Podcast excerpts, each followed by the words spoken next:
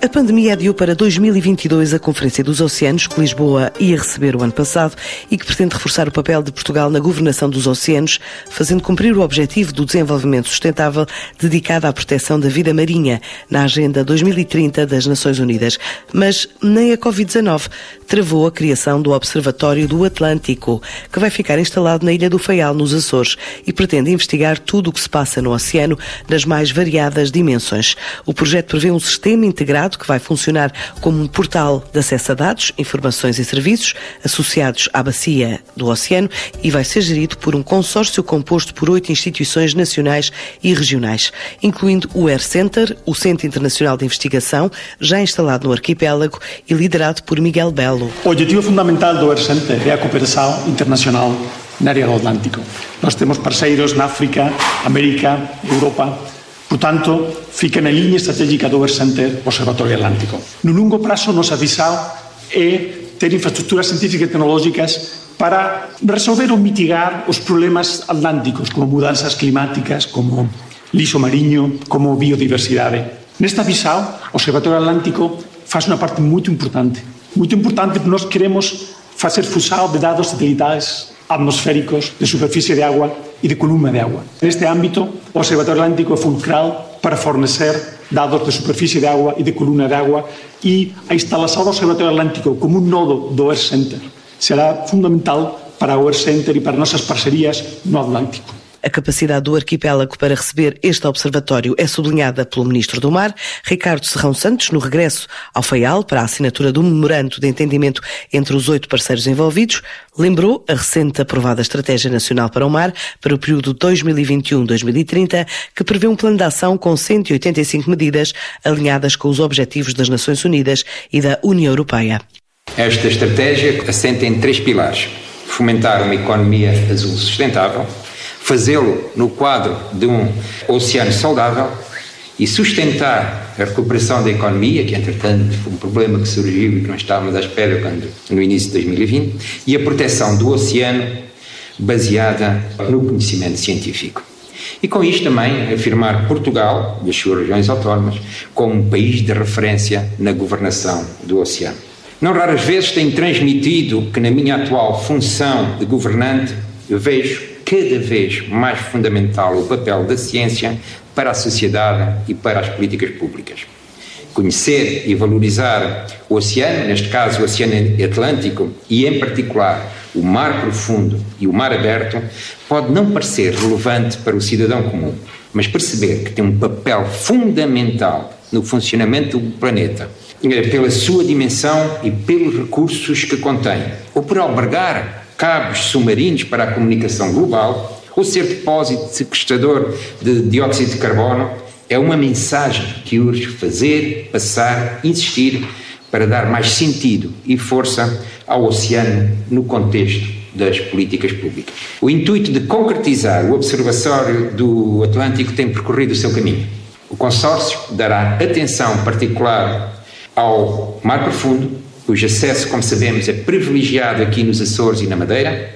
e cuja diversidade submarina é particularmente atrativa com os seus montes submarinos, fontes hidrotermais, sulfuretos maciços, sistemas mesoplágicos, planícies abissais. De resto, esta situação geográfica é aproveitada pelos observatórios ENSO e MOMAR e pelo MBRC e outras iniciativas como o Laborta, o Coral Lab e o Ocean Lab, Ocean A Lab e o Laboratório Oceânico da Madeira. Nos Açores há uma longa tradição e até uma certa liderança mundial no conhecimento produzido no contexto do mar profundo e dos ecossistemas plágicos e mesoplágicos oceânicos. Há capacidades endógenas instaladas para investigar estes ecossistemas, recursos humanos altamente especializados e de plataformas de investigação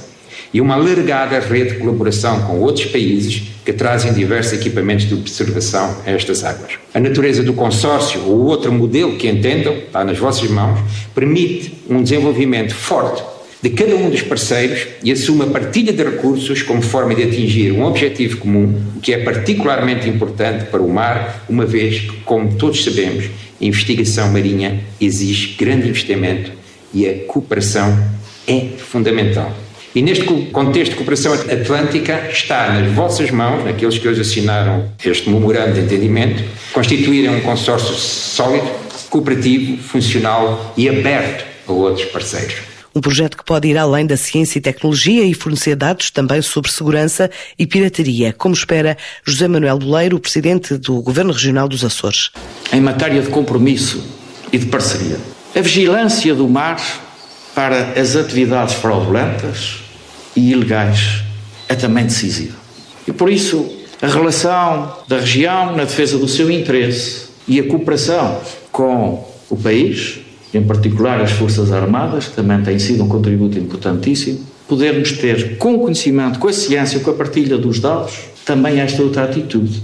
vigilante relativamente à fruição ou abuso do nosso mar. Isto é, uma rastreabilidade do mal que se faz ao nosso mar, mas também a importante rastreabilidade da pesquisa, da investigação e da retirada das amostras que deste fundo do mar profundo que nós estamos, muitas vezes desconhecemos o que fazem, o que retiram primeiro e o que fazem do retirado. E nós perdemos qualquer ligação, qualquer rastreabilidade destes circuitos. E também é importante termos esta sensibilidade nesta pesquisa, neste observatório, que procure também dar-nos informação à região, ao país e ao mundo, pesquisando e rastreando, rastreando o que houver a rastrear dos que, de amostra em amostra, vão retirando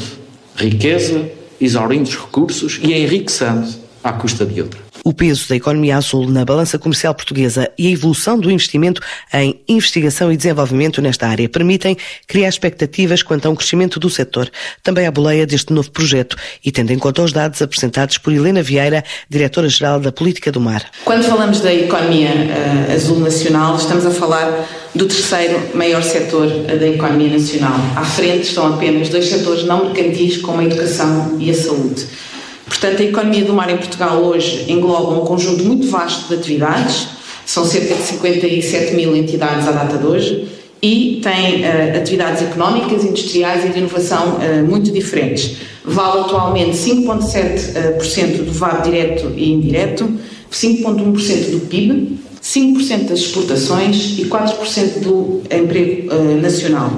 É também de salientar o elevado crescimento que tem tido a economia azul quando comparada inclusive com o crescimento da economia nacional. Portanto, cresce praticamente ao dobro do ritmo da economia nacional. E um, uma das explicações uh, que possa estar na origem disto também, quando olhamos para o investimento e despesa em uh, R&D, portanto em investigação e desenvolvimento no mar, vemos que entre 2014 e 2018 este valor ascendeu a 434 milhões de euros e corresponde a 3,6% do total da despesa de nacional.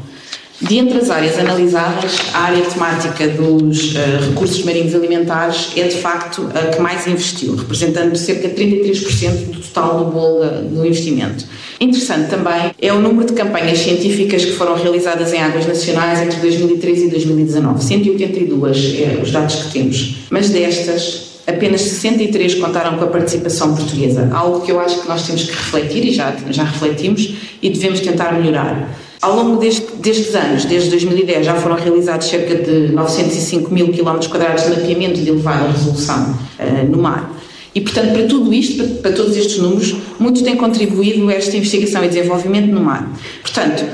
se Portugal, de facto, continuar a investir uh, na ciência e na tecnologia, no desenvolvimento tecnológico no mar, esta diferenciação e esta competitividade das empresas que fornecem e que compram uh, tecnologia uh, no setor do mar vai ser muito relevante.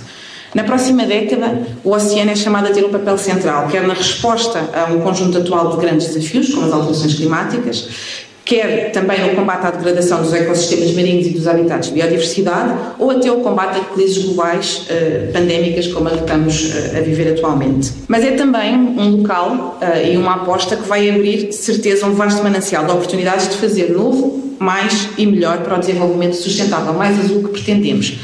Nesta nova Estratégia Nacional para o Mar temos 33 metas, não vou elencá-las aqui todas, mas é interessante quando olhamos para o mapa de, de, metas para 2030 ver que a ciência e a tecnologia contribuem diretamente para um terço, mais de um terço dessas metas e indiretamente para todas as metas. Metas como, por exemplo, assegurar que 100% do espaço marítimo sob soberania ou jurisdição nacional estão avaliado, será avaliado em bom estado ambiental, depende do Observatório do Atlântico e dos dados do Air Center daquilo que se produzirá aqui. Aumentar em 30% o emprego na economia azul nacional, o Colado do Atlântico já está a contribuir para isto e muitas das organizações que se acoplarão à volta destas instituições contribuirão também para isso. Estas metas só são passíveis se continuarmos a apostar fortemente no investimento em investigação e desenvolvimento das ciências oceânicas e em redes e infraestruturas como o Observatório do Atlântico.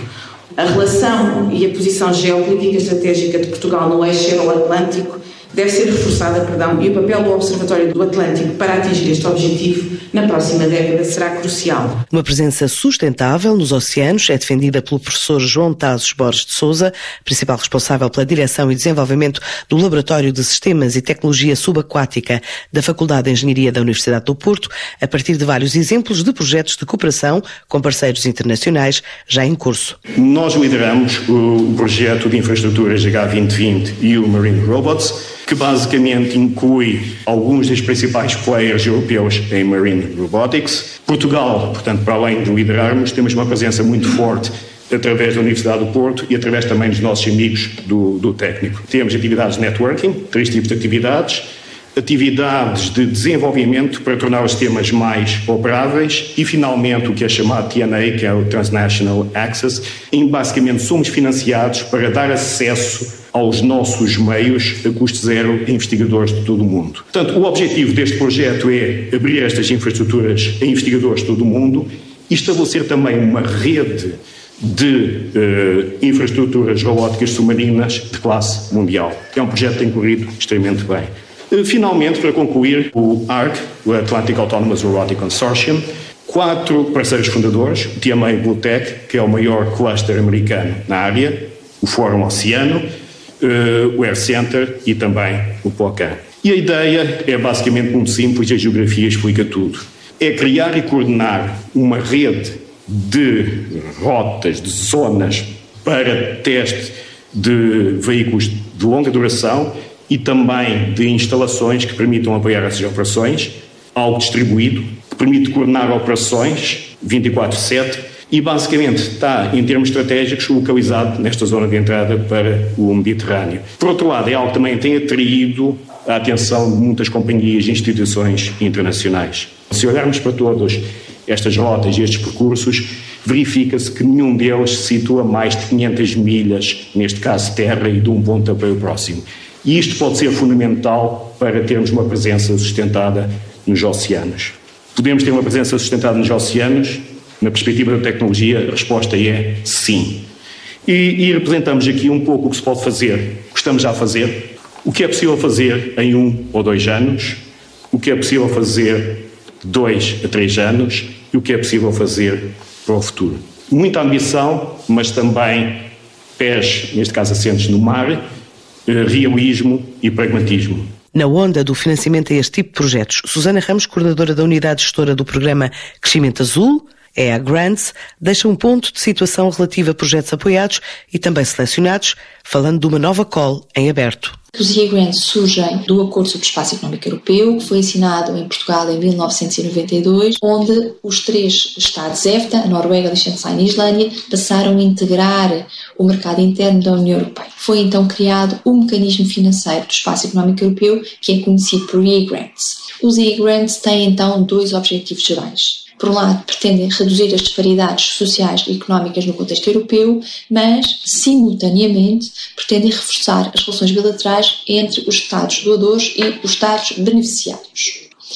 Em nome da Unidade Nacional de Gestão eh, do CIA Grants em Portugal, deixem-me que partilhe convosco, muito resumidamente, um brevíssimo ponto de situação eh, dos restantes programas financiados neste contexto e começo desde já por uh, destacar o programa o Programa do Ambiente, e que um, tem como principais objetivos o combate às alterações climáticas, a, a promoção de uma economia de baixo carbono, com especial destaque à economia circular, incluindo também uma componente de conservação da biodiversidade. Este programa já selecionou um total de 53 projetos, 26 dos quais em parceria com países doadores, num valor total de financiamento de cerca de 23 milhões de euros. Não menos relevante, temos o Programa da Cultura, que é uh, gerido pela Direção-Geral de Património Cultural, em parceria com a Direção-Geral das Artes, uh, e é dirigida à reabilitação e requalificação do património cultural móvel e imaterial das áreas costeiras, com apoio a projetos de restauro e revitalização. Serão também apoiados projetos de programação artística que contribuam para o reforço da oferta artística, do acesso e da participação nas artes em territórios de baixa densidade de Portugal continental, mas também das regiões autónomas. Temos ainda o programa Conciliação e Igualdade de Género, que é gerido pela Comissão para a Cidadania e Igualdade de Género. Este programa já selecionou 21 projetos, destacando-se o facto de 20 terem parcerias com entidades dos países doadores, num montante global de financiamento de cerca de 3,4 milhões de euros. O Programa Cidadãos Ativos tem uma alocação global de 11 milhões de euros e é destinado a apoiar iniciativas da sociedade civil e reflete um firme reconhecimento do papel da economia social enquanto agente ativo na promoção da governação democrática, dos direitos humanos e coesão social em toda a Europa. Finalmente, e não menos importante, temos o Fundo de Relações Bilaterais, que é gerido diretamente pela Unidade Nacional de Gestão e tem um, um, uma alocação global de 2 milhões de euros e que visa o fortalecimento das relações entre os países doadores e, os, eh, e neste caso Portugal em concreto. Tendo sido já possível selecionar cerca de 52 uh, iniciativas através da COL que se encontra aberta. A necessidade de estabelecer pontes transatlânticas a vários níveis leva o Ministro da Ciência, Manuel Leitor, a deixar um apelo à participação de todos na redação da chamada Declaração dos Açores, prevista a ser assinada no início de junho, no âmbito da presidência portuguesa da União Europeia. Gostaria de vos desafiar a acelerarem o trabalho e assinarmos ou assinarem o contrato a 3 e 4 de junho em Ponta Delgada. É um desafio que vos deixo Claro que eh, estou certo que compreendem o desafio e a oportunidade, mas também a complexidade do, trabalho que ainda falta que, que ainda falta fazer. Chamo, contudo, qualquer que seja a vossa decisão, a necessidade de contribuírem ativamente para a declaração dos Açores. Tem como objetivo reforçar certamente a cooperação Norte-Sul, Sul-Norte, mas sobretudo orientada para aquilo que é as agendas atlânticas, integrando eh, as relações dos oceanos com o clima através dos temas espaciais e, por isso, reforçar a integração de sensores e de métodos de observação espaciais com aquilo que, se pode e deve fazer in situ até ao fundo do mar. E por isso a vossa participação na declaração dos Açores é particularmente oportuna. Isto leva-me eh, ao último ponto, que é a criação do consórcio, que não deve ficar qualquer tipo de, de dúvida que a coordenação deve ser local, e o Instituto Oceanos é certamente a instituição mais bem posicionada para fazer a sua coordenação, mas sendo local e tendo que ter naturalmente o envolvimento de atores locais como os Oceanos e a própria Câmara Municipal da Horta, tem que ter um contexto certamente não apenas nacional, mas internacional. E por isso o posicionamento deste consórcio e deste observatório em particular como um dos polos do ERCENTA parece-nos particularmente crítico, até porque também a Noruega já é parceiro do, do, do, juntamente com dois polos no Brasil, na África do Sul, na Nigéria, em Espanha, e por isso esta relação pode ser particularmente crítica para o nosso posicionamento europeu eh, e no mundo, de uma forma certamente a valorizar aquilo que é a, a plataforma continental e, portanto, o posicionamento dos Açores na cooperação transatlântica. Para já, o Observatório do Atlântico está previsto em Orçamento de Estado, inserido na recente aprovada Estratégia Nacional para o Mar, que prevê um plano de ação com 185 medidas alinhadas com os objetivos das Nações Unidas e da União Europeia.